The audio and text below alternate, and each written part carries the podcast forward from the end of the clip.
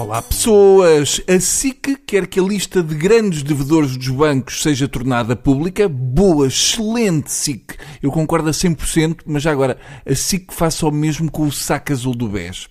Vamos ao tema de hoje. A tarde e a noite da passada quinta-feira, juntamente com a madrugada de sexta, ficou marcada pelo Conselho Nacional Extraordinário do PSD e a votação na moção de confiança pedida de Rui Rio, depois do desafio de Montenegro. Já não havia tanta gente no PSD a fazer uma direta desde que decidiram o fim do BES.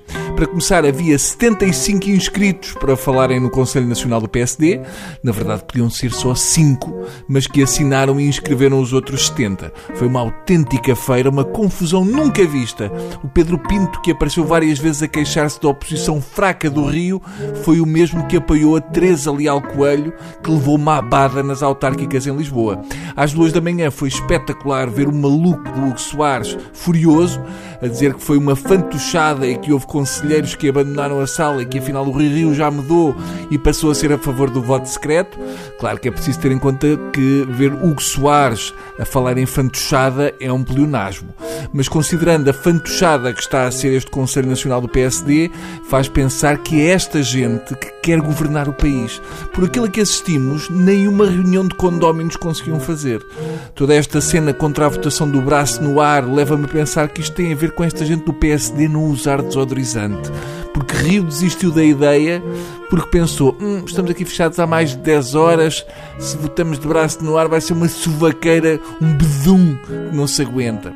Quando foi decidido que afinal ia ser voto secreto, Mota Amaral deu pequena entrevista antes de sair. Mota Amaral foi-se embora sem querer saber quem ia ganhar e quando lhe perguntaram se não ia ficar para saber o resultado, respondeu: são quase duas da manhã, é muito tarde. Só faltou dizer: a minha mãe não dorme enquanto eu não chegar.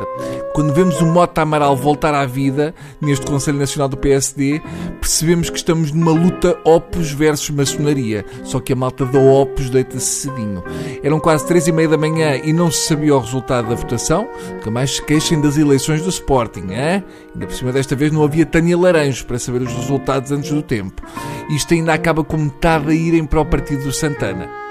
Finalmente eram quase 4 da manhã e o Rui Rio vencia por 75 votos a favor, 50 contra e um nulo. Impressionante. Um indivíduo que está até esta hora acordado e vota nulo. Que chato, pá, que aborrecido. E segundo as minhas contas, ficaram a faltar nove conselheiros que provavelmente àquela hora iam a caminho da sede da Aliança, porque o Santana Lopes devia estar a regressar da noite.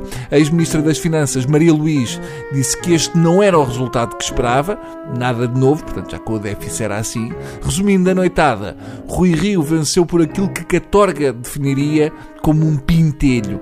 Por outras palavras, com mais classe, podemos dizer, coitado do Rui Rio, ganhou uma moção de bastante desconfiança. Até amanhã, criaturas.